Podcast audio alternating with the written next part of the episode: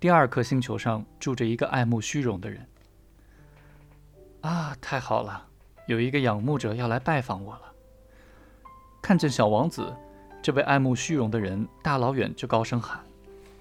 在那些爱虚荣的人眼里，别人都成了他们的崇拜者。你好，小王子说：“您戴的帽子好奇怪呀。”那是给人打理用的。爱慕虚荣的人回答说：“别人向我喝彩时，我就脱帽致意。只可惜这条路从来没人走。”这样子啊，小王子说：“他不知道这个男人在讲些什么。快点拍手！”这个爱慕虚荣的人告诉他。小王子于是拍手。爱慕虚荣的人举起帽子，态度谦恭地行礼。这比拜访那位国王好玩多了，小王子心想。于是又多拍了几次手。爱慕虚荣的人又举帽子行礼。玩了五分钟，小王子就开始厌倦了这种单调的把戏。要怎么做，你才会把帽子丢掉呢？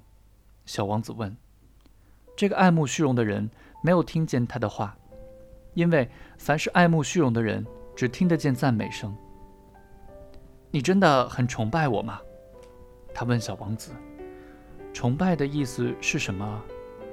崇拜的意思就是你认为我是这个行星上最帅、最会穿衣服、最有钱，而且是最聪明的人。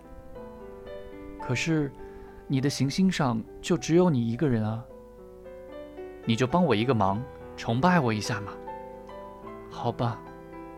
小王子轻轻地耸了耸肩。我就崇拜你吧，可这有什么能使你如此高兴的呢？小王子说完就走了。大人还真的是很奇怪。小王子一边赶路，一边对自己说。